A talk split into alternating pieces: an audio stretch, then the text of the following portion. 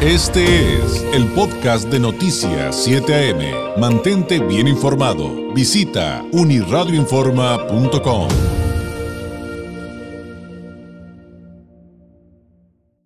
Hablar de los efectos de la pandemia en materia educativa es eh, pues algo que nos debe ocupar y a fondo, sin duda.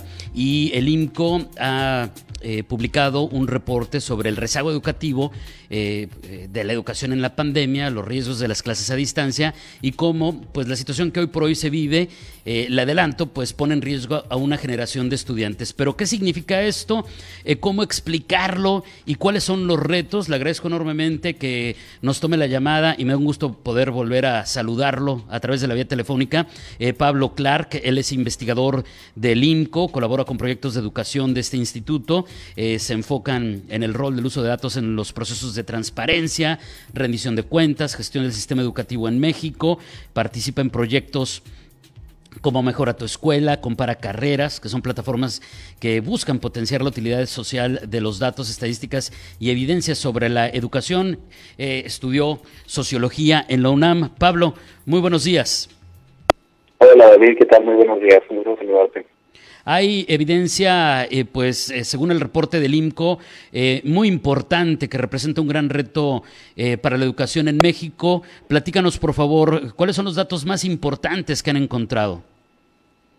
Así es, David, pues en la medida en que algunas escuelas están comenzando ya a regresar a clases, en la medida en que algunos países ya han regresado por completo a clases, está empezando a surgir evidencia de cómo les fue a los alumnos en este más de un año que estudiaban en su casa, intentando tomar clases a distancia. Y la verdad es que la información que piensa surgir es, es muy preocupante, como dices. Es muy preocupante porque habla de afectaciones muy profundas a los jóvenes, pero habla también de consecuencias a largo plazo que pueden ser muy importantes. Eh, pensando ¿no? en qué es lo principal que ha afectado a los jóvenes durante este más de un año que es a distancia, pues es el aprendizaje, ¿no? Al final de cuentas, el objetivo central de que los mexicanos vayan a la escuela es que aprendan cosas que les sirven para la vida, que se desarrollen para personas, que crezcan, ¿no? Y al estar en clases eh, desde, desde su casa eso parece que no, que no ha funcionado muy bien. Según estimaciones del Banco Mundial, eh, antes de la pandemia los mexicanos en promedio llegábamos a un nivel de aprendizajes que era más o menos similar a lo que debería saber un alumno de tercero de secundaria pero a partir de lo que pasó en la pandemia, a partir de que no se ha podido aprender tan bien en esa distancia, ahora los mexicanos estaremos llegando en promedio a solo tener aprendizajes equivalentes a primero de secundaria, es decir, se genera un rezago educativo de dos años durante este tiempo. Y habrá quien diga, oye, pero pues si solo estuvimos fuera de las escuelas un año, ¿cómo es posible que haya habido un rezago de dos años? Y eso se explica, David, porque lo que hemos aprendido otras experiencias como esta pandemia es que cuando los jóvenes no solo van, no van a la escuela, no solo aprenden menos, sino que también que se les olvidan muchas cosas. Estas dificultades para aprender, pero también todas las dificultades económicas que generó la crisis de la pandemia, todas las dificultades para la convivencia en casa y también pues en sí la pandemia, el riesgo de enfermarse eh, afectó mucho a los jóvenes y, también contribuyó a que muchos de ellos acaben, hayan abandonado su educación. Según datos del Banco Interamericano para el Desarrollo, en México, por lo menos 628 mil jóvenes entre 6 y 17 años abandonaron sus estudios en el último año, 628 mil jóvenes. Esto puede parecer que no, no es una cifra tan grande, pensando que hay 36 millones de estudiantes en México, pero el que 628 mil jóvenes hayan abandonado sus estudios significa que ahora hay menos jóvenes estudiantes yendo a la escuela que hace 15 años. Es un retroceso de 15 años en el porcentaje de jóvenes que van a la escuela. Entonces, como pueden ver, realmente son consecuencias muy graves.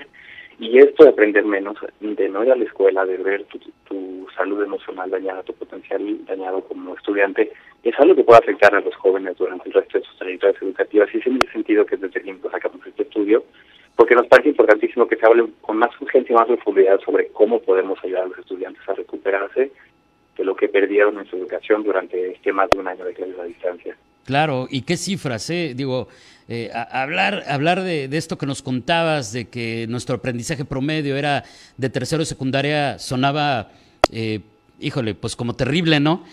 Que el, el hecho que hayamos perdido dos, pues es, eh, sin duda, como, como decía, nos debe preocupar. Ahora, eh, bueno, y también esto de, los que han interrumpido sus estudios, sin duda, Pablo.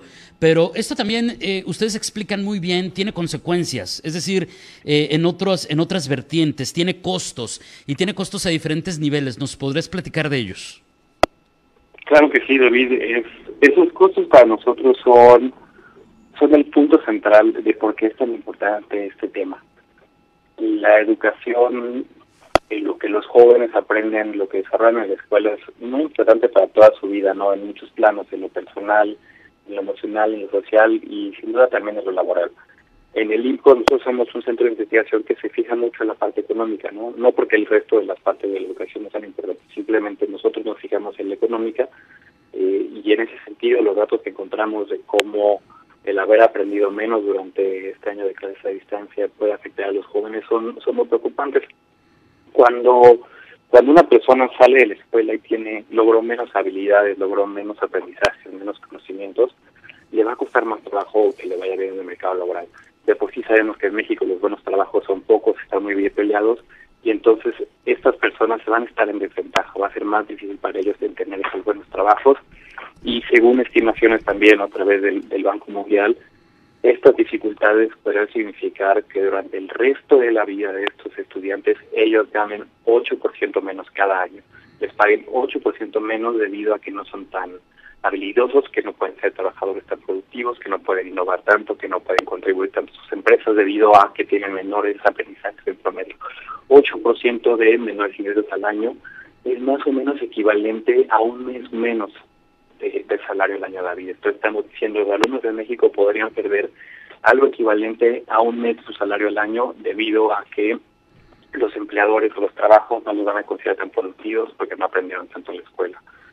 Estas consecuencias, ¿no? El que haya dificultades para tener trabajo, que las empresas tengan también más problemas para cubrir las vacantes que necesitan, a largo plazo va a afectar el crecimiento económico de México, va a afectar cuánto cuánto se genera, cuántos servicios y bienes se, se comercializan. Y, y, es una afectación muy grave, ¿no? Eh, durante los siguientes 80 años, ¿no? Más o menos lo, que dure de vida esta generación de estudiantes, México podría dejar de crecer 136%.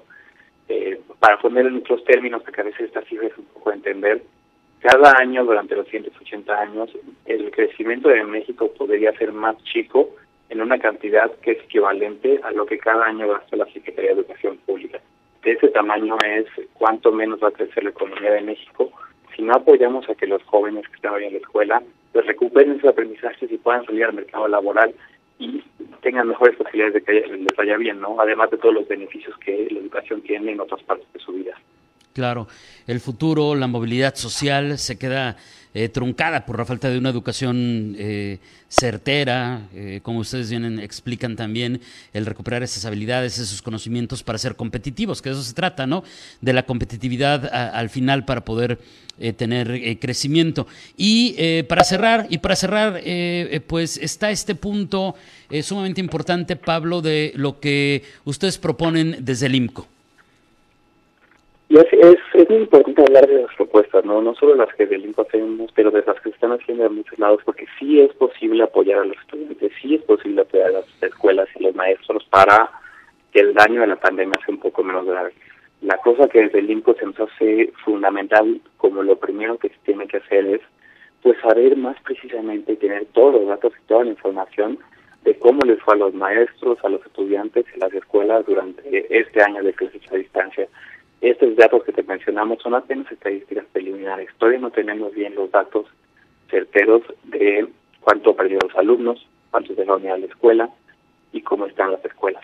Por eso la primera recomendación, la primera propuesta que hacemos desde el INCO es que se, en cuanto se regrese a clases de manera segura, se hagan ejercicios de valoración para saber cómo se encuentran los alumnos, para saber cuánto aprendieron de lo que que haber aprendido en nuestro año de la clase de distancia, si todavía se acuerdan de lo que estaban estudiando el último día que fueron a, las aulas especialmente, también para saber cómo se encuentran emocionalmente y socialmente, porque son aspectos muy importantes.